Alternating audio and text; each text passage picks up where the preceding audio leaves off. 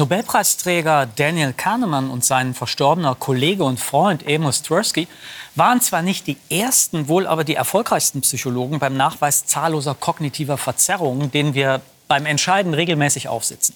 Schnelles Denken, langsames Denken wurde ein Weltbestseller. Natürlich ist es interessant, über die Psychologie hinaus zu wissen, wie unser Gehirn zum Beispiel uns jeweils im Detail in die Irre führt. Am Ende aber zählt, dass wir die richtigen Entscheidungen treffen. Schönen guten Abend, meine Damen und Herren, bei Skobel. Klar, Intuition kann uns helfen, gute Entscheidungen zu fällen. Aber ist sie das Allheilmittel, wenn wir es mit bedrohlichen, komplexen Krisen zu tun haben, unter Zeitdruck stehen und weit davon entfernt sind, genügend Informationen, geschweige denn einen Überblick zu haben? In meiner Sendung zum Thema die Macht der Intuition möchte ich mit meinen Gästen der Frage nachgehen, was Intuition ist, was sie kann und was nicht.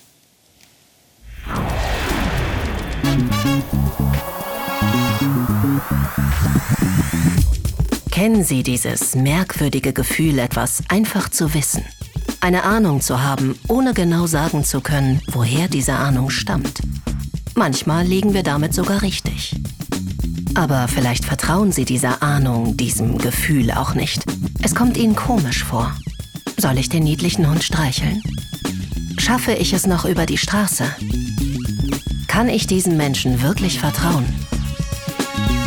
Zigtausende solcher Entscheidungen treffen wir jeden Tag, oft in Sekundenbruchteilen. Wir entscheiden dann intuitiv, aus dem Bauch heraus, ohne viel nachzudenken.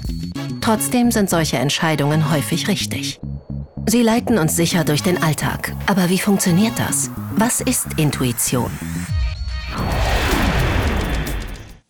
Ja, gute Frage. Wie funktioniert Intuition und welche Rolle spielt sie in unserem Leben und welche sollte sie möglicherweise spielen? Diese und andere Fragen wollen wir jetzt beantworten. Zu unserem Thema Intuition und Bauchgefühl begrüße ich herzlich Friederike Fabricius. Sie studierte Neurowissenschaften, forschte am Max-Planck-Institut für Hirnforschung und war im Management Consulting tätig. Heute arbeitet sie selbstständig mit großen Unternehmen auf der ganzen Welt zu den Themen Intuition, Höchstleistung und Zusammenarbeit. Timman Betsch ist Professor für Sozial-, Organisations- und Wirtschaftspsychologie an der Universität Erfurt, Mitbegründer des Hermann-Ebbinghaus-Labors für experimentelle Psychologie. Dort erforscht er Intuition, Kognition und die Frage, wie wir Entscheidungen treffen. Und ich begrüße Hans-Peter Erb. Er ist Professor für Sozialpsychologie an der Universität der Bundeswehr in Hamburg. Seine Forschungsinteressen umfassen die Themen Persuasion, also Überzeugung, Urteilsbildung und den sozialen Einfluss durch Minderheiten und Mehrheiten. Und wir beide haben einen YouTube-Kanal. Seiner heißt Sozialpsychologie, meiner heißt Skobel. Und wir behandeln unter anderem die Themen, um die es heute Abend auch geht. Herzlich willkommen. Danke. Fangen wir doch mal an, damit ähm, Intuition zu bestimmen. Ähm, ist Intuition was wirklich eigenes, ein eigenes Vermögen oder setzt sich das aus sehr vielen Details und Elementen zusammen? Also das ist die schwerste Frage am Anfang, weil tatsächlich es so ist, dass wir auch in der Psychologie und in den Wissenschaften keine einheitliche Definition von Intuition haben, sondern je nach Wissenschaftscamp äh, fokussiert man auf unterschiedliche Aspekte. Mhm. Also es gibt zum Beispiel äh, Forschungsrichtungen, die sagen, wir gucken uns Intuition unter dem Aspekt an, dass man nur wenige Informationen berücksichtigt, One-Reason Decision Making. Andere Ansätze sagen, die Intuition schöpft gerade daraus, dass wir ganz viele Informationen berücksichtigen können. Also gibt es da schon ähm, eine Prozessvielfalt und keine einheitliche Definition. Was sicher alle unterschreiben würden, ist, dass Intuition schnell ist und dass sie uns leicht fällt. Ja, da sind wir dann bei Kahnemann, ne? schnelles Denken, langsames Denken. Wie sieht das aus deiner Sicht aus? Ich würde sagen, es kommt auch darauf an, welche Gehirnareale aktiviert sind. Also wir wissen zum Beispiel, es gibt einen Teil des Gehirns, der Precunius der ist dann aktiviert, wenn Experten schnelle Entscheidungen treffen. Und wenn Experten mehr Zeit haben, um die Entscheidung zu treffen, dann wird der nicht so aktiviert. Also ich glaube, dass man schon auch die verschiedenen Arten des Denkens auch im mhm. Gehirn widerspiegeln kann. Und wenn Menschen mehr Zeit haben zum Nachdenken, aktivieren sie andere Gehirnareale, als wenn sie so ganz schnell entscheiden müssen. Insofern mhm. können wir es auch daran erkennen, welche Teile des Gehirns involviert sind. Und wahrscheinlich spielt es da noch mal eine Rolle, ob ich alleine entscheide oder ob ich in Gruppen entscheide. Ja, selbstverständlich. Also Gruppenentscheidung ist noch mal ein ganz neues Thema. Ich bleibe mal bei der Intuition. Ich gucke gerade dann, wenn so ein bisschen das komplexer wird, gucke ich auch gerne mal auf die andere Seite. Was ist eigentlich nicht Intuition? Und das hilft mir dann auch, das Phänomen ein bisschen besser zu verstehen. Was ist nicht Intuition? Wenn man also da sitzt und eine Rechenaufgabe lösen muss und sich dabei anstrengt, äh, dass äh, einem bewusst wird, dass man das gerade tut, äh, dass die Informationen kennt, die man da gerade verarbeitet, aufhören kann, wenn man will und so weiter. Das ist so, wäre so ein Beispiel. Andere Entscheidungen treffen wir auch nicht intuitiv, gerade wenn es jetzt um größere Investitionen geht, die nicht besonders attraktiv sind, sage ich mal. Es geht irgendwie um eine Heizungsanlage im Keller. Da guckt keiner so richtig hin. Äh, was habe ich da für eine Heizungsanlage? Da äh, gehen doch die meisten Menschen eher deliberativ vor und überlegen genau, welche Informationen gehört zusammen und wie kann ich da eine gute Entscheidung treffen. Also ich habe sozusagen auch eine negative mhm. Definition. Wenn man an den Intelligenzbegriff äh, denkt, ne, der ja völlig uneinheitlich ist und äh, ich weiß nicht, 60, 70 verschiedene Intelligenztests, die verschiedene Sachen äh, abrufen, müsste man nicht in ähnlicher Weise eigentlich dann auch über Intuition sprechen?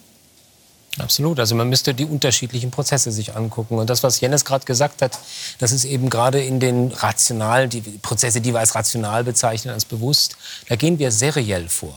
Eins nach dem anderen. Ne? Also regelbasiert auch. Ne? So regelbasiert also zum Beispiel. Und die Regel ist uns bewusst und wir, wir bauen aufeinander auf ähm, äh, die Prozesse aufeinander auf. Und das ist halt völlig anders, wenn wir uns intuitive Prozesse anschauen, die viele Informationen gleichzeitig verarbeiten. Das ist Parallelverarbeitung. Dafür braucht man eine ganz andere Form der Messung und andere Versuchsanordnungen auch wieder. Wobei, also wenn ich jetzt zum Beispiel an Schachspielen denke, ne, stimmt das?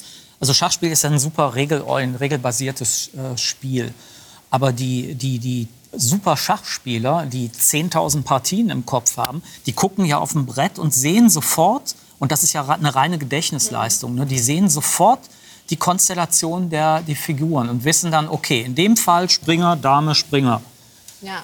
Und ich finde, da sind wir an einem wichtigen Punkt. Das sind die erfahrenen Schachspieler. Also ich glaube, man muss bei der Intuition immer berücksichtigen, es gibt die Expertenintuition mhm. und dann gibt es so das, was wir so die normale Intuition nennen im Alltag. Irgendwie mögen wir diesen Menschen. Und Interessant ist in der Forschung zur Intuition, dass Experten ganz anders Entscheidungen treffen als Anfänger. Und wenn ich in den Firmen bin, dann ist das eine der Sachen, die ich den Menschen quasi beibringe, dass ich sage, wenn jemand neu ist und gerade von der Uni kommt, der muss vielleicht ganz rational sich alles erarbeiten und wirklich die Zahlen verstehen. Und eine erfahrene Führungskraft weiß schon innerhalb von Millisekunden, mhm. was die Lösung sein könnte und kann es aber vielleicht gar nicht erklären. Aber das ist ja wirklich ein wichtiger äh, Hinweis, weil die meisten Leute, würde ich auch sagen, also ich bin ja ein Laienschachspieler, ne? Mhm. Äh, ich sehe nichts, ich sehe nicht viel, wenn ich da auf das Brett ja. gucke. Ja? ja. Ähm, äh, äh, aber das macht ja einen tierischen Unterschied in einer, in einer Organisation zum Beispiel, mhm. ob ich 20, 25, 40 Jahre Berufserfahrung habe genau. oder ob ich anfange und mich erstmal mit Hilfe von Regeln überhaupt orientiere. Genau, und ich glaube, oft denken die Menschen, dass so ein One-Size-Fits-all. Alle Menschen treffen gleich ihre Entscheidungen. Und ich glaube, ein Experte trifft viel bessere intuitive Entscheidungen mhm. als jemand, der nicht auf dieses Erfahrungswissen aufgreifen kann. Insofern ist für mich, sagen wir mal so, die goldene Regel, intuitive Entscheidungen treffe ich in den Gebieten, wo ich ein Experte bin. Mhm. Und, und bei den anderen lasse ich es lieber. Bei den anderen schaue ich mir vielleicht doch die Daten noch mal genauer an und prüfe, ob ich nicht komplett einen Fehler habe. Ans Schachspiel habe ich auch gedacht. Ein schönes Beispiel. Ich selbst spiele auch Schach. Und wir sehen da auch, dass es sozusagen eine, eine Mischung gibt. Expertinnen, Experten, die schauen drauf und die sehen die Richtung, in die sie denken. Mhm. Aber damit geben sie sich noch nicht zufrieden. Jetzt wird gerechnet, wird also überlegt, äh, genau, wie könnte das weitergehen. Und da setzt sozusagen dann auch noch das aufwendige Denken ein. Aber zunächst mal gibt es, und das hat auch viel mit Intuition zu tun, etwas wie das Erkennen eines Musters. Was, wie könnte das mhm. weitergehen? Und da unterscheiden sich dann Expertinnen und Experten. Ja. Ich habe da vorher jetzt gar nicht viel drüber nachgedacht, aber bei Bundeswehr ja. und Krieg im Moment liegt natürlich nahe, genau daran, daran zu denken. Also wenn ich wenn, ich die, äh, wenn ich die Situation äh, wie jetzt in der, in der Ostukraine sehe, ja, mache ich da, wie, wie, ne, wie gehe ich da, wie gehe ich da ran? Ist das, ist das regelbasiert? Ist das doch intuitiv? Ich meine, da werden Sie sich wahrscheinlich mit auseinandersetzen, ne, mit so Fragen auch persönlich ich mit dem Ukraine-Krieg nun gar nicht. Ja, aber äh, als, als Wissenschaftler. Als, äh, als Privatperson natürlich schon. Aber wir können natürlich auch Regeln, die wir von woanders kennen, in diesen Phänomenbereich übertragen. Und ich denke, auch da gibt es sozusagen genau diese Mischung. Deswegen bin ich auch mit Tversky und Kahnemann nicht immer so wirklich klar. glücklich. Ja. Schnelles Denken, langsames Denken. Wenn wir äh, genau schauen, finden wir häufig, nicht immer, aber häufig, äh, dass sie sozusagen miteinander verzahnt sind, diese Arten zu denken. Und wir sie am Ende gar nicht so perfekt aufdröseln können, wie wir uns das wünschen würden. Ja. Also ich finde Militär ein sehr spannendes Thema, weil man weiß ja in Berufen, wo man wirklich schnelle Entscheidungen treffen muss, also wo man Millisekunden schauen muss, schieße ich nach da oder schieße ich nach da. Da wird trainiert. Im Militär wird hier trainiert bis zum, also ich will jetzt nicht sagen bis zum Erbrechen, aber vielleicht manchmal wirklich. Manchmal bis zum Erbrechen, Und ja. genauso ist das ja auch in Berufen wie bei Ärzten, die irgendwie in Notfallsituationen, ein Feuerwehrmännern, also wo man Leben retten muss und wo man dann an einer Stresssituation gar nicht mehr klar denken kann, weil auch die Soldaten haben Angst und dann schaltet sich der aber ich präfrontale. Kortex. Genau, man hat es gelernt und dann schaltet sich der präfrontale Kortex und der Stress so ein bisschen ab. Und dann kommen die Basalganglien zum Vorschein im Gehirn. Und das ist eigentlich auch so der Sitz, wo, viel, wo man Aktivität sieht, wenn Menschen intuitive Entscheidungen treffen. Das ist ja auch prozedurales Gedächtnis. Also Ja. ähm, das heißt, ich muss mir, also präfrontaler Kortex heißt, ich muss mir nicht jeden einzelnen Schritt überlegen, sondern die Routine greift Genau. und ich mache das, was ich schon tausendmal gemacht Ja, habe. Genau. exakt. Das ist also eigentlich ist eine Routineaktivierung, die gelernt wird. Da sind Experten gut. Mhm. Es gibt ganz spannende Untersuchungen zum Entscheiden von Experten, die genau sich bei Feu- Feuerwehrleuten das anschauen, bei Leuten, die tatsächlich in Emergency-Situationen sind. Und da findet man natürlich eine sehr, sehr hohe Entscheidungsqualität bei wiederkehrenden Entscheidungssituationen, aber man findet auch klassische Fehler. Und die kommen genau dadurch zustande, dass man fälschlicherweise eine Situation so einschätzt, als wäre sie schon mal aufgetreten. Ja. Und das kriegt man bei Experten ganz schwer raus. Ja. Da braucht man oft wieder die Novizen und am besten setzt man einen Novizen daneben, der dann wieder den Prozess nach dem Lehrbuch versucht durchzuführen, auf eine andere Idee kommt. Dann Debris, also das Entlernen dann Genau. eigentlich. Aber kommen wir vielleicht noch drauf. Komplexe Situationen zeichnen sich ja zum Beispiel auch wie, wie Krisensituationen durch einen hohen Grad von Unwissen, Mangel an Informationen und hohen Zeitdruck aus. Und daher ist es schwer, mit konventionellen Methoden gute Entscheidungen zu treffen, weil Standardverfahren rationaler Wahl, also Rational Choice äh, Theorien, kaum anwendbar sind. Wie aber können wir dennoch in solchen Situationen gut entscheiden? Und eine Antwort lautet, naja, durch die Anwendung von Intuition. Gefunden werden intuitive Entscheidungen häufig durch einfache Regeln, die helfen, auch bei Unwissenheit und Informationsknappheit Wirklichkeit zu verarbeiten und unsere Handlungen zu steuern. Kein Wunder also, dass die Forschung sich brennend dafür interessiert, herauszufinden, wie Menschen in krisenhaften Entscheidungssituationen, und wir befinden uns ja derzeit in mehreren solcher krisenhaften Situationen, eine Vielzahl von Abwägungen treffen und trotz Nichtwissen gute Entscheidungen treffen können.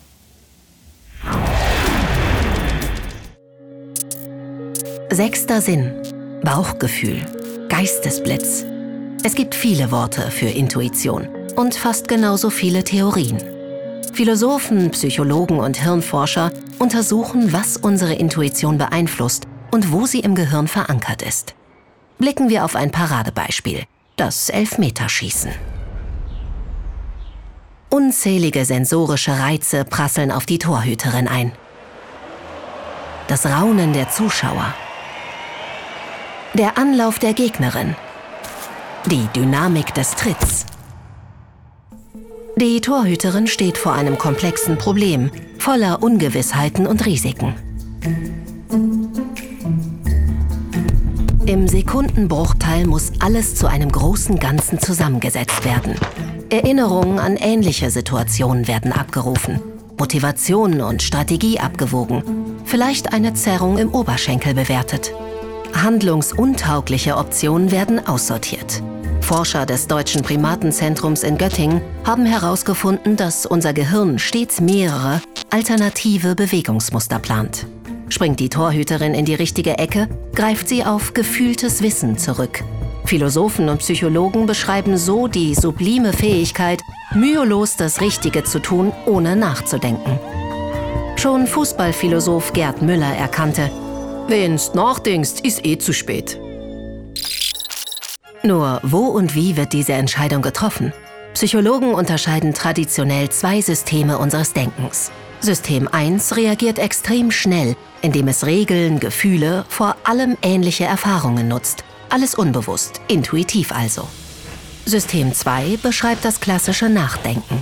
Logisch, systematisch, aber eher langsam. Zurück auf den Fußballplatz. Gut 120 Stundenkilometer erreicht ein geschossener Elfmeterball. Keine Zeit für einen reflektierten Diskurs. Stattdessen kommt System 1 mit schnellen, intuitiven Faustregeln zum Einsatz. Einspruch erheben Kognitionsforscher der Universität Yale. Sie sagen, es gibt nicht entweder oder, nicht zwei separate Systeme. Ratio und Intuition sind in permanenter Interaktion verzahnt. Unterstützt wird diese Sichtweise auch von der Verhaltensökonomie. Denn intuitives Denken kann schnell sein, ohne auf Informationen verzichten zu müssen. Neurowissenschaftler können mittlerweile relativ präzise beschreiben, was beim Elfmeter im Gehirn vorgeht. Scheitel und Stirnlappen der Großhirnrinde sind die obersten Entscheidungsebenen der Bewegungssteuerung im Neokortex. Hier verbinden sich Gefühl und Motivation unserer Torhüterin mit den sensorischen Außenreizen. Aus einer Fülle an Optionen wird die richtige Abwehrstrategie ausgewählt. Faszinierend daran, mit jeder Wiederholung verfeinert sich dieser Ablauf. Sportpsychologen der Universität Flensburg zeigten Fußballern echte Spielszenen und ließen sie innerhalb weniger Millisekunden entscheiden, wann sie dribbeln, passen oder verzögern würden. Je größer der Erfahrungsschatz, desto schneller die Entscheidung. Intuition ist also tatsächlich trainierbar und das nicht nur für Fußballspielerinnen.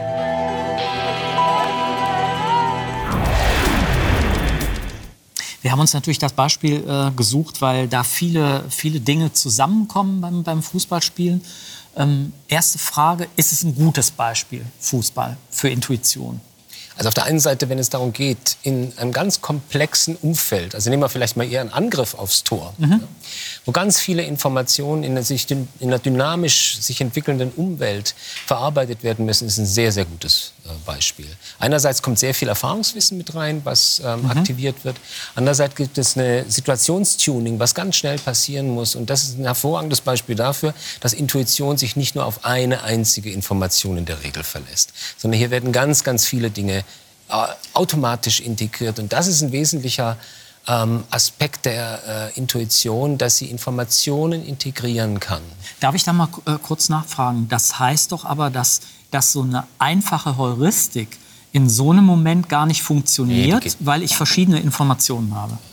Natürlich kann ich mir auch mal sowas vornehmen und ich kann mir auch eine Strategie vornehmen. Aber sobald ich in den sich wandelnden Kontext adaptieren muss, dann muss ich immer neue Informationen mit einbeziehen, muss eine Vielzahl von ähm, äh, Teilurteilen treffen, die alle hier zusammenkommen. Und deshalb finde ich, in sich ist äh, Sport ein, ein, tolles Beispiel an der mhm. Stelle. Ja. Vor allem, weil da auch diese räumlichen Aspekte kommen. Denn wir wissen aus dieser ähm, Spatial Cognition heißt das, also aus dieser räumlichen Vorstellung und aus der räumlichen Verarbeitung wissen wir, dass es nie mit einer Information geht, sondern dass immer mehrere Informationen quasi ideal integriert werden, so wie es eigentlich normative Modelle vorhersagen. Aber das, das lerne ich ja im Laufe der Zeit. Also wenn ich an Kampfsport denke zum Beispiel, äh, kriegt man das ja im Laufe der Zeit mit, relativ intuitiven Blick dafür zu kriegen, was jetzt im nächsten Moment passiert, weil man kleinste Bewegung und man weiß, das ist entweder jetzt ein Tritt mit dem Fuß oder ein Schlag mit der Hand oder was, was auch immer. Das ist Training. Du lernst Cues. Ne? Du ja. lernst neue Cues, du lernst neue Situationen erkennen, zu kategorisieren. Aber die Integration, die müssen wir nicht lernen. Das sind fundamentale mhm. Prozesse, die wir in ganz, ganz unterschiedlichen Situationen einsetzen können. Das klingt jetzt für mich ein bisschen wie eine Ausrede. Ähm, die müssen wir nicht lernen, heißt, äh, lehn dich mal zurück, das macht da oben deine Maschine, keine Ahnung, was sie macht, keine Ahnung, wie sie es macht, aber sie macht es irgendwie. Das Spannende daran ist, also wir denken ja immer, wir müssen alles rational machen.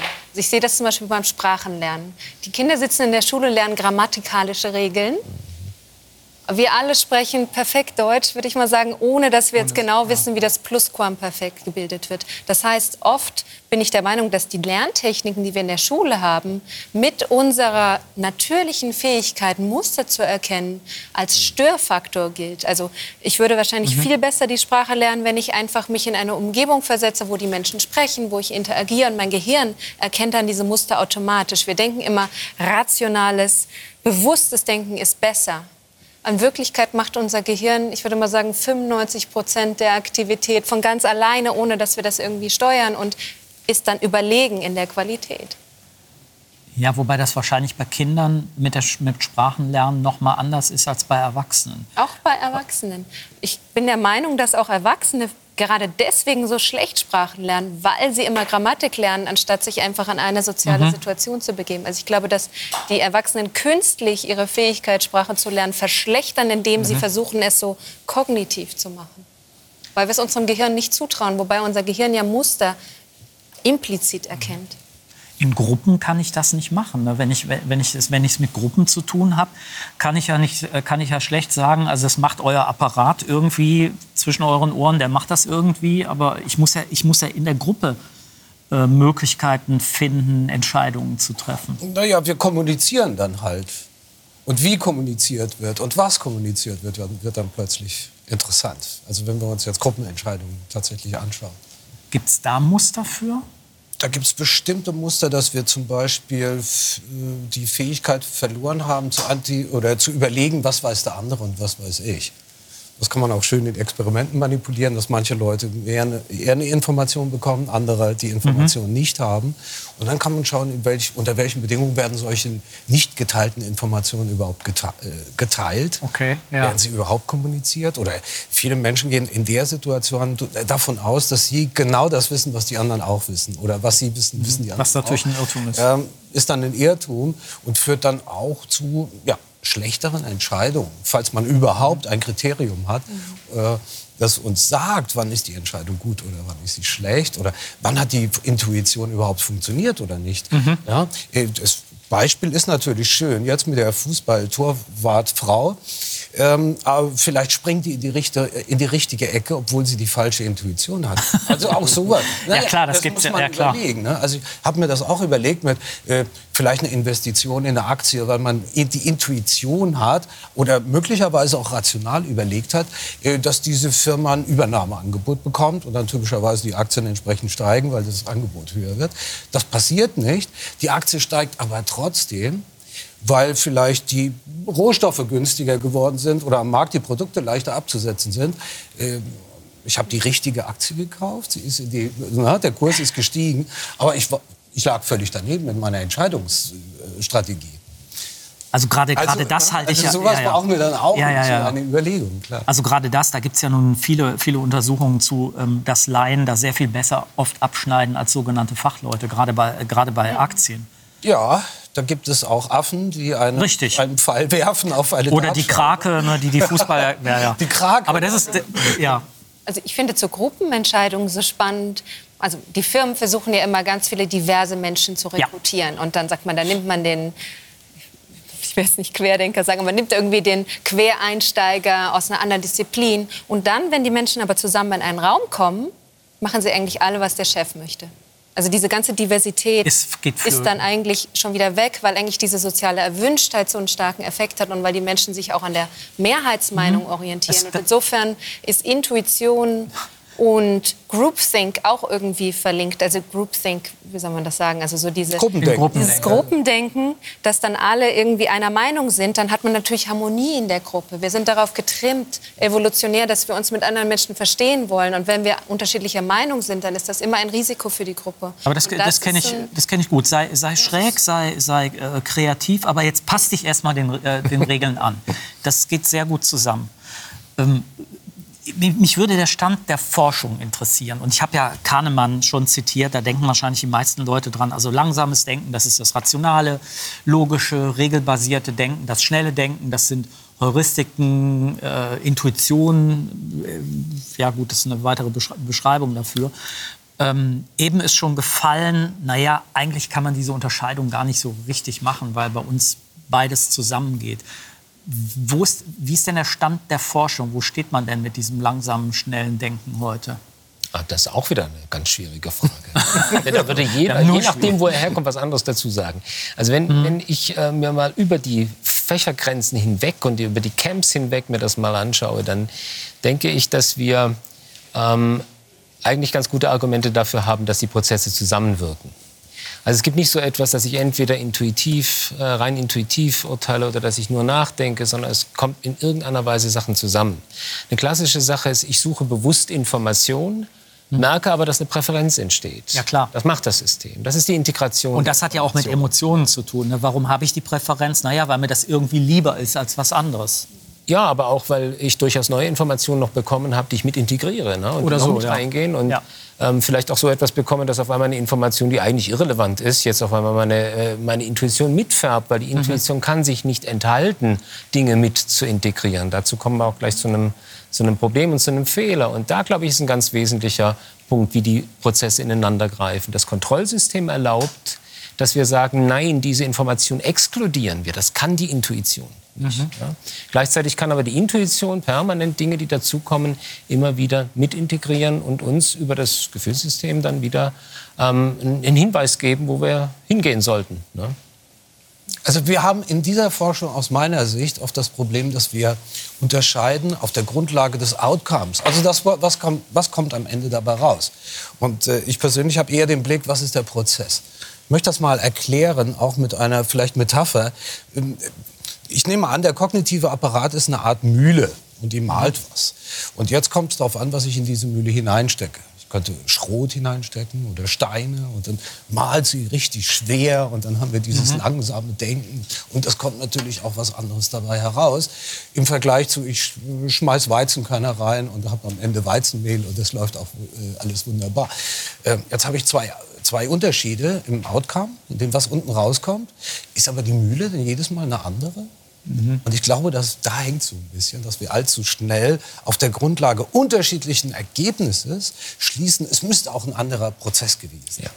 Das ist ein gutes mein Blick Absolut. diese- Also ich glaube, das ist nicht, auch diese phänomenologische Illusion, Ja. wenn wir zum Beispiel sagen, ach, das ist uns leicht gefallen, deshalb muss es einfach gewesen sein. Ja. Ja, was überhaupt nicht zutrifft. Etwas kann sehr, uns sehr leicht vorkommen, wie die Rekognition.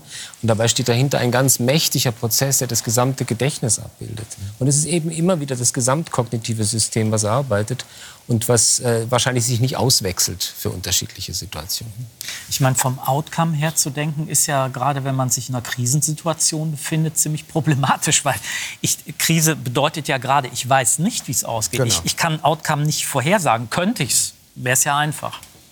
Wir brauchen Outcome, um es zu bewerten. Also die Fra Frage ging ja jetzt, wie ist der Stand der Forschung? Genau, ja, ja, da genau. Habe ich immer, wir, wir gucken vielleicht allzu oft auf diesen Outcome und weniger darauf, äh, was sind die Parameter, die bestimmen, Mhm. wie, unser, wie unser Kopf arbeitet. Und ich stimme auch Tillmann 100 Prozent zu. Äh, Dann brauchen wir gar nicht so viele unterschiedliche Psychologien zum Beispiel. Also, äh, es gibt ja auch so eine Art Inflation. Ne? Es gibt dann eine Finanzpsychologie Ja, ja, und eine Umweltpsychologie und, und haben wir da jedes Mal eine andere Kiste?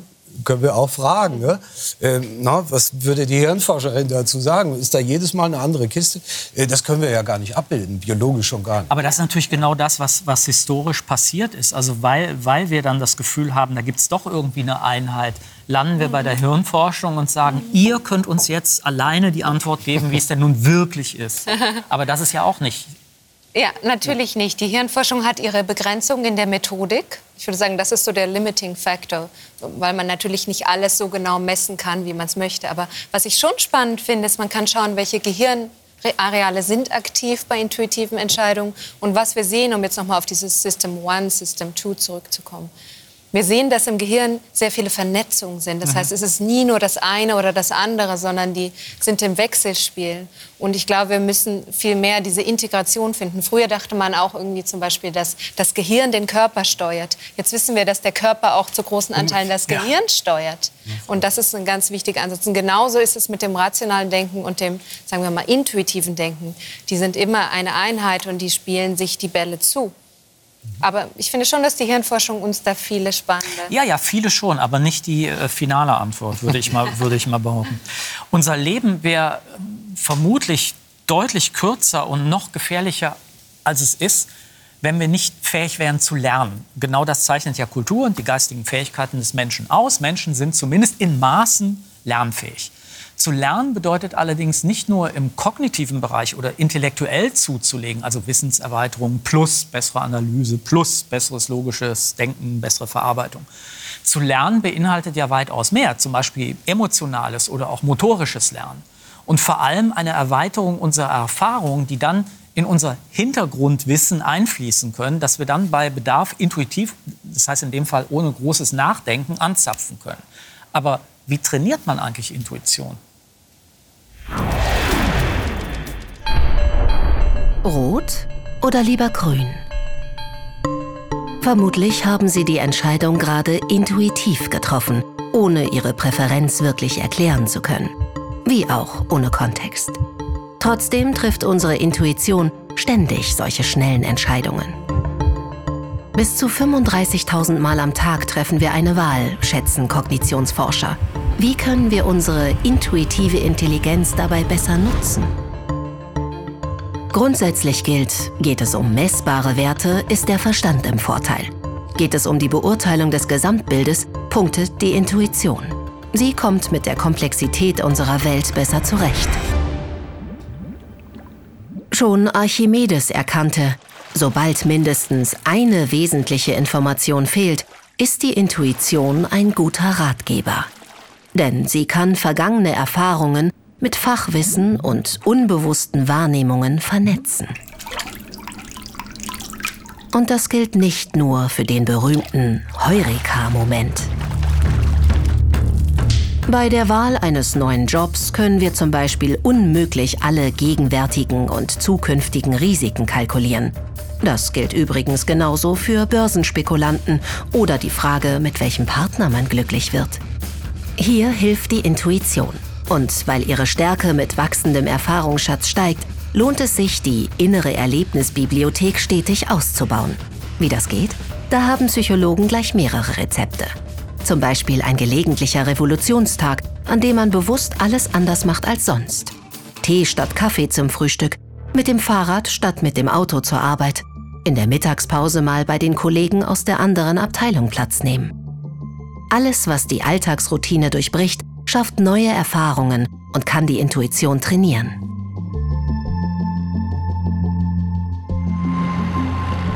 Ein Tipp zum Ausprobieren. Seien Sie wie ein Schwamm. Saugen Sie so viele Gedanken, Gefühle und körperliche Empfindungen auf wie möglich. Ihr Gehirn wird diese geballten Wahrnehmungen intuitiv für Sie einordnen.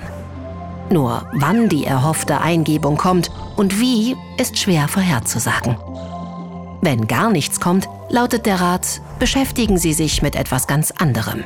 Geben Sie Ihrer Intuition Gelegenheit, eine Lösung zu finden, die sich richtig anfühlt, ohne vom Verstand erklärt werden zu müssen. Alternativ kann auch die One Good Reason Strategie helfen, also die Entscheidung anhand von wenigen oder sogar nur einem Faktor zu treffen. Denn oft möchten wir alles Relevante berücksichtigen, um die eine richtige Lösung zu finden. Ein Irrweg, der uns davon abhält, überhaupt eine Entscheidung zu treffen.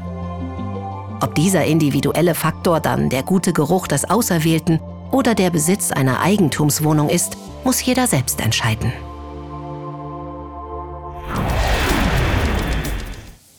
Aber da kommen doch gerade Unternehmen und sagen, Frau Fabricius, wir wollen einfach wissen von Ihnen, wie wir Intuition besser schulen, wie wir sie trainieren können, damit wir insgesamt in diesem komplexen Marktgeschehen besser werden?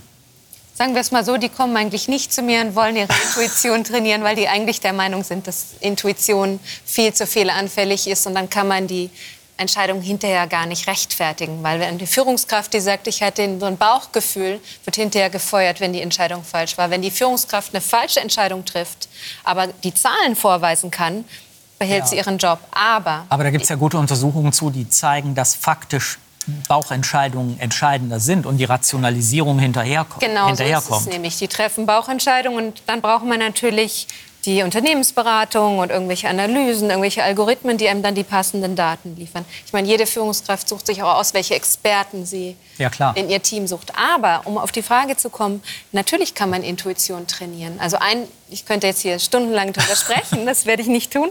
Aber eine Sache zum Beispiel ist die eigene Körperwahrnehmung zu stärken. Also wir wissen, dass es sehr viele Verbindungen gibt zwischen dem Gehirn und dem Körper. Und die Menschen, die eine gute Interozeption haben, also die eine gute mhm. Wahrnehmung haben, was im Körper, genau, die wissen, meine Schultern sind angespannt, dann merkt das Gehirn, ich bin gestresst zum Beispiel. Und die Menschen, die zum Beispiel gut ihren eigenen Herzschlag testen können, das könnten wir jetzt alle hier machen, dass wir mal kurz raten, wie hoch unser Puls ist. Die Menschen, die gute Körperwahrnehmung haben, haben oft auch eine sehr gute Intuition, weil das Gehirn nämlich diese subtilen Informationen aus dem Körper damit einbezieht. Aber die geht ja, die geht ja zum Beispiel beim Paniksyndrom oft genau in die entgegengesetzte Richtung, dass ich auf einmal merke, oh, ich habe ja überhaupt ein Herz, das schlägt. Oh, jetzt merke ich, dass das schlägt und es schlägt schneller. Oh Mist, ich habe ja Angst, ich glaube, ich sterbe gleich. Also das sind ja, das sind ja diese, diese Prozesse beim Paniksyndrom. Mhm. Da geht das genau in die andere Richtung. Ja, aber auch wenn wir nicht in diesen Extremsituationen sind, haben wir zum Beispiel leichte Erhöhung des Puls. Ich treffe einen Menschen, der nicht so nett zu mir ist, mein Puls geht unmerklich nach oben. Mhm. Manche Menschen merken das und andere ignorieren diese Impulse. Und das sind diese leichten Impulse, die mhm. unser Körper uns gibt. Man beginnt leicht zu schwitzen, und manche Menschen ignorieren das. Das sind dann auch die Menschen, die gar nicht merken, bevor sie krank werden, die sind dann einfach krank. Und andere Menschen merken, mir geht es nicht so gut, ich ruhe mich heute ein bisschen aus und mhm. werden dann gar mhm. nicht erst krank. Also man kann das trainieren durch Yoga, Achtsamkeitsübungen, Sport im Allgemeinen, dass man den Körper spürt. Das klingt jetzt sehr esoterisch, aber letztendlich ja, ist es sehr klar. wissenschaftlich. Embodied Mind. Ja, genau. Also steckt ja in dieser ganzen Diskussion auch in dem Einspieler ein bisschen diese Annahme drin, je mehr Informationen wir aufnehmen und je besser und je öfter wir auch von den Routinen abweichen, umso besser wird es insgesamt. Ich glaube, das ist ein fundamentaler Trugschluss. Ich glaube, das Wichtigste, um Intuition zu schulen, die sich an der Erfahrung schult, wir müssen die Umwelten kontrollieren, in denen wir Intuitionen erwerben. Denn wenn die Umwelt, Robin Hogarth, ein Kollege von uns, hat das mal Wicked Feedback Environments genannt. Das sind gemeine, vertragte Lernumwelten, in denen werden wir keine guten Intuitionen ausbilden. Beispielsweise der Personaler, der sagt, na, ich habe eine gute Intuition, ich habe schon so und so viele Leute eingestellt. Ja? ja, der hat eine schlechte Lernumwelt. Der kann das gar nicht wissen, denn er hat nie die Kontrollgruppe. Richtig. Er weiß ja nie, wie sich die Leute verhalten hätten, die er jetzt abgelehnt hat. Und so ist unsere Alltagsumwelt voll von vertragten Lernumwelten. Wir haben Biases, also Verzerrungen in unseren äh, Lernumwelten drin. Und deshalb glaube ich, man kann Intuition über Lernen trainieren. Aber zuerst müssten wir die Lernumwelten ran und sagen, gibt uns gute Lernumwelten, die uns erlauben, auch wirklich was daraus und das Richtige daraus zu lernen. Eine Sache, die mich verblüfft hat bei der Vorbereitung, war ähm, Lösen von Quizfragen in der Gruppe. Mhm. Ja? Und ähm, dass Gruppen ganz oft besser abschneiden, wenn sie nicht denjenigen folgen, die sagen, ich weiß, ich kenne die Lösung, mhm. sondern umgekehrt, wenn sie denjenigen folgen, die sagen, nee, ich bin mir da nicht, ich bin mir da nicht sicher, ich, ich, weiß das, ich weiß das nicht richtig, ich glaube nicht, dass das die richtige Antwort war. Richtig verstanden habe ich es nicht, warum es so ist, aber interessant fand ich Wir kommen in einen Bereich, äh, wo wir Leute entdecken, die intuitiv urteilen ohne die Ahnung zu haben, ohne die Expertise zu haben und dann darüber nachdenken und dies auch kommunizieren in Gruppen. Mhm. Jetzt, mhm. Ich muss da noch einen halben Schritt weitergehen in die Gruppen rein. Und dann haben wir auf eine gewisse Weise eine gefährliche Mischung. Einerseits ein intuitives Urteil, das möglicherweise gar nicht basiert ist auf einer korrekten Abschätzung dieser Umwelten. Ich wollte übrigens genau das Gleiche sagen, schade. Ähm, und ähm, und diesem, dieser Sicherheit, die sich daraus ergibt. Also äh, ich darf, glaube ich, auch diesen Dunning-Kruger-Effekt mal erwähnen. Das kennen vielleicht auch viele Zuschauerinnen und Zuschauer. Äh, das ist, dass eben Leute, die wenig Ahnung haben, am ehesten glauben, korrekt zu sein. Also, äh, Sie das klingt nach Alltag. Ja, ja, also Sie kennen nicht die, die Komplexität der Situation. Wir haben also beim Fußball-Länderspiel haben wir irgendwie 20 Millionen ja, Experten. Nur weil sie es passende Organ haben, sind sie... Bei der männlichen Variante, weil es meistens in dem Fall die Männer sind. Äh, oder in einer Pandemie haben wir 20 Millionen Leute, die genau Politik, das ist doch der Standard in der Politik. Jeder weiß, ähm, was eigentlich zu machen ist. Und ich komme noch mal zurück. Das ist so ein intuitives Urteil, das aber nicht begründet ist über eine gute Lerngeschichte, über eine Expertise, plus diese Sicherheit, die sich daraus ergibt, wenn man weiter drüber nachdenkt, wenn man äh, ausführlich äh, ja, sich damit beschäftigt. Ah, und dann sind diejenigen, die sagen, die nee, nee, ich bin mir da nicht so sicher, ich weiß nicht, weiß nicht, ob das stimmt. Das sind diejenigen, die eigentlich überhaupt den Prozess in Gang kriegen, dieses, dieses ähm, sehr sichere Wissen noch mal zu hinterfragen. Verstehe ich das richtig? Ganz Okay. genau so wollte ich sagen. Ja. Aber dazu ist ganz spannend, man hat so eine Studie gemacht mit Testosteron an Männern jetzt. Ich glaube aber, dass bei Frauen das gleiche rausgekommen wäre, ähm, ohne es jetzt. Und da hat man quasi den Testosteronspiegel erhöht und hat festgestellt, dass die Männer dann sich sehr selbstsicher gefühlt haben und Bauchgef Bauchentscheidungen getroffen haben und sich sehr sicher waren, gute Entscheidungen getroffen zu haben. Und in Wirklichkeit waren sie sehr schlecht. Das heißt, Testosteron zum Beispiel hat bei uns im Gehirn den Effekt, wir fühlen uns so wie Superman oder Superwoman. Ähm, aber das heißt nicht unbedingt, dass unsere Entscheidungsqualität tatsächlich besser wird. Aber die Menschen neigen dazu, dem zu glauben, der am selbstbewusstesten auftritt. Es gibt ja ganz viele Studien, die zeigen, dass wer am meisten redet, den finden die Menschen schlau, egal was er sagt. Äh, nur Ja. damit hier kein, äh, kein Gender Bias reinkommt. Ne? War es nicht auch so bei den Untersuchungen, dass sich herausstellte, dass Frauen in den Führungsebenen mehr Testosteron, ha Tes- Testosteron haben? Ja, genau. Also in meinem neuen Buch, was im Herbst rauskommt, habe ich einen sogenannten Neurogap identifiziert. Ich habe nämlich Daten von 40.000 Führungskräften und habe festgestellt, dass die Frauen in den Führungsebenen eine ähnliche Neurosignatur haben, also ein ähnliches, sagen wir mal, hormonelles Botenstoffeprofil wie ihre männlichen Kollegen. Das heißt, wir haben gar nicht unbedingt mehr Diversität.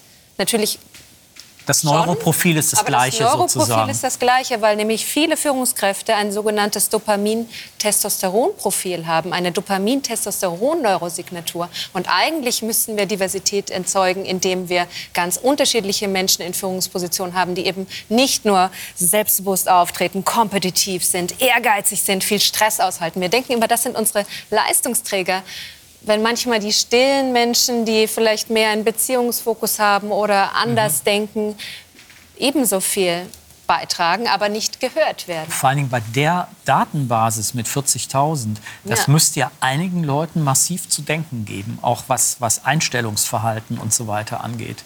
Ja, tut es aber nicht. Momentan geht die Diversity-Debatte eigentlich nur in die Richtung, nichts dagegen, mehr Frauen, mehr Menschen anderer ethnischer Gruppen. Verstehe ich absolut, auch einfach aus ethischen Oh, klar. Gesichtspunkten. Aber niemand denkt auch nur eine Sekunde darüber nach, wie kriegen wir eigentlich mehr Vielfalt in die Köpfe. Das, das Thema sehe ich nicht. Und deswegen möchte ich das eigentlich in die Unternehmenswelt bringen, weil ich glaube, das bringt doch Innovation, das bringt doch neue Ideen, da, kommen, da schaffen wir doch was Besseres. Und deswegen habe ich diesen Fokus auf die Neurosignature Diversity. Ich nenne es nicht Neurodiversity, weil da denken alle Menschen sofort an Autismus. Wenn ich noch mal kurz auf das Problem zurückkommen kann, sich also in komplexen Situationen, in denen wir Informationsmangel haben, Unwissen haben und so weiter, besser, besser zurechtzufinden. Wie kann ich das trainieren? Könnte ich das zum Beispiel durch Simulation besser trainieren? Ich glaube, dass wir selten in eine Situation kommen, die völlig neu ist. Wir werden immer wieder an unser bisheriges Wissen andocken. Und deshalb wäre die erste Frage, die man sich als vielleicht eine kleine Prüfheuristik vorstellen könnte, wie ist denn meine Datenbasis? Wo kommt denn meine Erfahrung her? Und was sind die anderen Informationen, die ich noch dazu brauche? Naja, wenn ich das, jetzt in eine Kriegssituation gerate, da habe ich, außer wenn ich ein paar bescheuerte Filme gesehen habe, habe ich ja keine Datenbasis, die ich vergleichen könnte. Ich habe Ja, sowas noch nie erlebt. Haben wir nicht immer, reagieren da wir da nicht wirklich genau so wie immer? Kommen da nicht genau die Ja, die gleichen Frage. Mechanismen wieder hoch, dass wir eigentlich ähm, äh, Skripte verwenden, wie sie schon immer in der Menschheitsgeschichte verwendet wurden? Also, Also In-Group, also Out-Group sind, und sowas. Äh, wir, wir, wir machen halt das, was auf einmal ähm, äh, ja, auf, der, auf der Hand liegt. Ne? Aber ich denke schon, dass äh, die äh, Intuition auch in solchen äh, Fällen äh, mit trainierbar ist, wenn wir ihre Grenzen erkennen. Und wenn wir wissen, du hast jetzt angesprochen, Simulation. Also wenn wir zum Beispiel uns klar machen, dass wir gewisse Dinge mit, mit Intuition nicht erschließen können. Wir können, wir haben auch vorher darüber mal gesprochen am Rande, wir können exponentielle Entwicklungen nicht abschätzen. Wir können Wahrscheinlichkeiten nicht sehr gut verarbeiten, wenn es wirklich mal darum geht, dass wir von Verteilungen ausgehen, die wir nicht selbst erlebt haben, ne? sondern dann gehen wir auf Einzelfälle oder auf so etwas. Und ich glaube, wenn wir uns über diese Grenzen der Intuition da bewusst werden, dann kommen wir dahin, wo wir vorher darüber gesprochen haben, dass beide Prozesse zusammen sich dann befruchten können. Okay.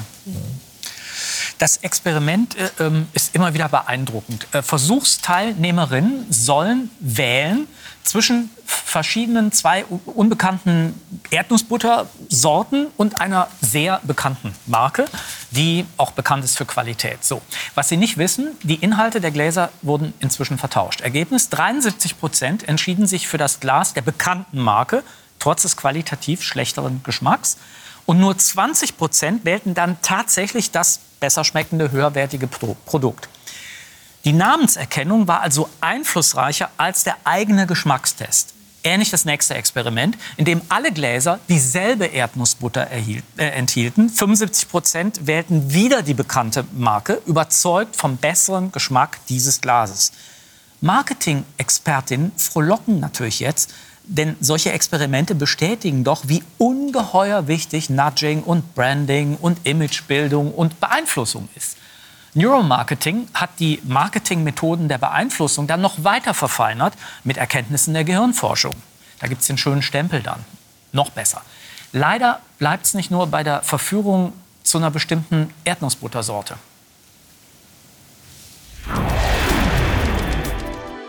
Wer blind auf seine Intuition vertraut, sollte sich in Acht nehmen. Denn unser Bauchgefühl ist auch ein Einfallstor für Manipulation. Das macht sich seit jeher die Werbeindustrie zunutze. Ob Waschmittel, Erfrischungsgetränk oder kleiner Snack, jedes Produkt wird gezielt emotionalisiert. So kann die Werbebotschaft leichter in unser Unterbewusstsein gelangen und Teil unserer Intuition werden. Die Folge? Wir bevorzugen ein Produkt, wissen aber nicht warum. Wirtschaftswissenschaftler der Harvard Business School gehen davon aus, dass wir bis zu 95 Prozent unserer Kaufentscheidungen intuitiv treffen. Gerade deshalb können sie beeinflusst werden, mit Hilfe psychologischer Erkenntnisse und jeder Menge Daten. Diesen Effekt macht sich das sogenannte Neuromarketing zunutze. Data Mining Pools sammeln Informationen über Demografie, vergangene Kaufentscheidungen, Religion oder politische Einstellung damit kann eine Werbebotschaft passgenauer adressiert werden. Auch vor politischen Wahlen wird der Kampf um die Stimme zunehmend auf Basis von Datenanalysen und mit fein abgestimmter Kommunikation geführt. Solche Micro-Targeting-Strategien wurden für die Kampagnen der US-Präsidentschaftswahl 2004 erstmals gezielt eingesetzt. Denn Wahlentscheidungen sind nicht so rational, wie wir gerne denken. In einer Studie der Princeton University wurden Probanden Gesichter politischer Kandidaten gezeigt. Ohne Vorwissen sollten sie beurteilen, ob ein Gesicht kompetent wirkt. Und das in Sekundenschnelle. Das Erstaunliche, in ca. 70 Prozent der Fälle gewann später der Kandidat, dessen Gesicht intuitiv als kompetent eingeschätzt wurde. Die Folge? Heute ist Ausstrahlung mitunter wichtiger als politische Programme. Während Microtargeting unser Bauchgefühl gezielt ins Visier nimmt, bringen Widersprüche zwischen Überzeugungen und dem eigenen Handeln uns ganz von alleine aus dem Gleichgewicht. Sozialpsychologen nennen das kognitive Dissonanzen. Beispielsweise neigen viele Menschen dazu, den Klimawandel auszublenden, statt ihr Verhalten zu ändern, trotz eindeutiger wissenschaftlicher Beweise. Da die Veränderungen schleichend ablaufen, entziehen sich viele Effekte unserer Aufmerksamkeit. Menschliche Wahrnehmungsmuster sind auf diese abstrakt zukünftige Art der Bedrohung nicht ausgerichtet, sagen Risikoforscher. Wir neigen dazu, ferne Risiken nicht in unser Denken einzubeziehen. Intuition ist also keine Superkraft. Sie ist schnell, aber fehleranfällig und führt uns manchmal sogar in die Irre. Trotzdem ist sie überlebenswichtig, um in einer komplexen Welt jeden Tag aufs Neue zurechtzukommen. Aufklärung bedeutet ja nicht nur Ausgang aus der selbstverschuldeten Unmündigkeit, sondern auch zu kapieren, wann ich manipuliert werde. Also kritisch zu sein gegenüber meinem ersten Impuls, diese Erdnussbutter zu kaufen oder diese Partei zu wählen, weil sich das so korrekt anfühlt. Die Frage ist ja, wann weiß ich, dass es Manipulation ist? Also ich wirklich einer Manipulation aufgesessen bin und wann ist mein Gefühl tatsächlich richtig, diese Erdnussbutter zu kaufen oder diese Partei zu wählen? Vielleicht gehen wir noch mal zurück zu das, was du, Ines, vorher gesagt hast. Ja. Was ist denn das, was ist die Benchmark, was ist das äußere Kriterium?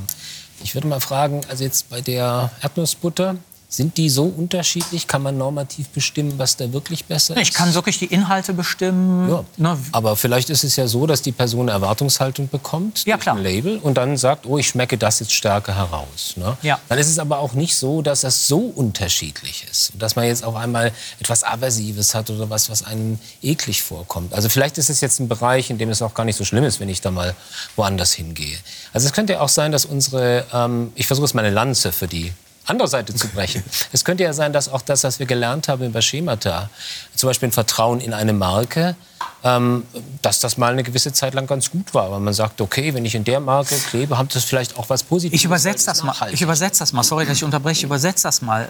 Weil wir ja schon 16 Jahre Merkel hatten, kennen wir die Marke und haben deshalb Olaf Scholz gewählt. Das ist ja derselbe. Die das, Status Quo-Verzerrung. ne, das ist ja. das ja. Du willst jetzt wirklich, dass ich jetzt dazu... Nee, wir müssen das politisch nicht werten, aber ich wollte nur mal, ich wollte das nur mal auf eine andere Ebene heben noch. Ne? Das wäre ja dasselbe Prinzip. ist schon richtig, aber ich wollte halt eben sagen, woran messen wir dann, was gut und schlecht Richtig, ist? eben. Was sind unsere Kriterien? Eben. Und ähm, da, glaube ich, ist es sehr wichtig, dass wir uns... Äh, Natürlich können wir uns wappnen darüber, dass wir sagen, wir vergewissern uns mal, was sind denn überhaupt unsere Ziele? Was sind denn die Dinge, die wir haben wollen? Dann bewerten wir auch noch mal. Ne? Aber ich glaube, dass viele von diesen Effekten, die hier in der, aus der Markt- und Werbeforschung kommen, auch überschätzt werden in ihrem Einfluss. Also da hat ein, man muss sich die Effekte mal angucken, wie stark sie sind gegenüber anderen. Ja, aber wenn ich Brexit nehme, wenn ich die amerikanischen, ich meine, das ist ja gut untersucht.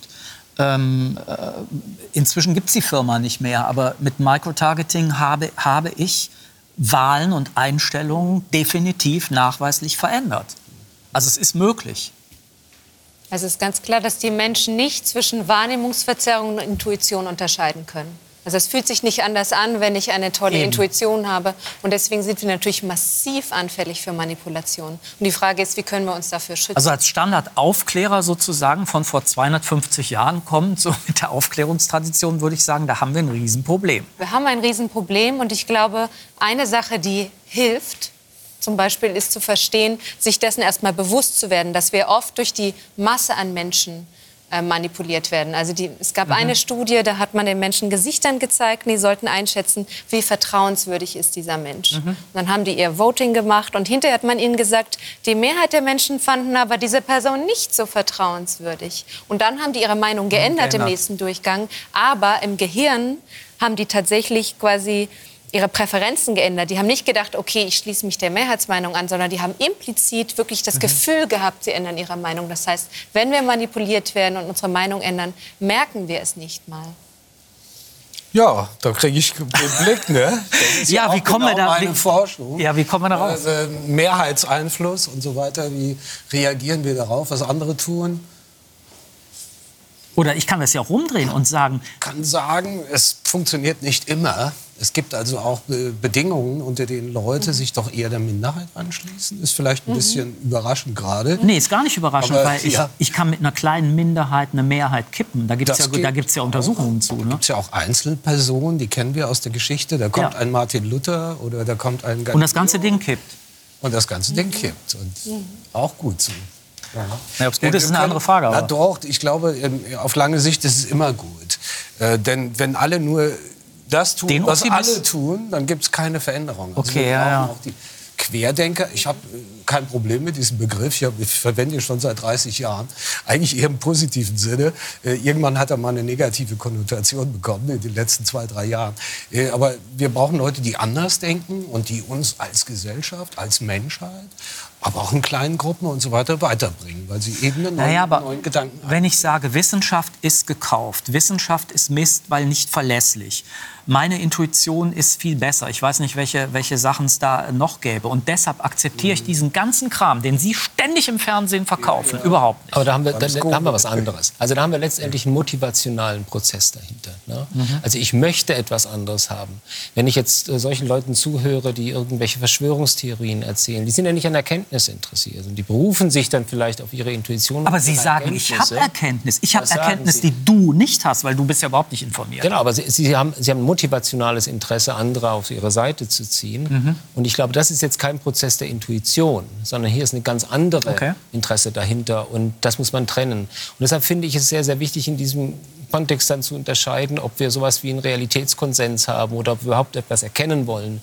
Und wenn wir Leute haben, die etwas erkennen wollen und vielleicht auch was wissen wollen, die werden dann sicher durchaus auch geneigt, mal sich, Neues, was, äh, sich was Neues anzuhören und auch vielleicht von ihren Standpunkten abzuweichen. Als, als Wissenschaftler bin ich geneigt zu sagen, wir wissen nicht, wann wir die Wahrheit haben. Es geht auch kein rot, rotes Lämpchen an.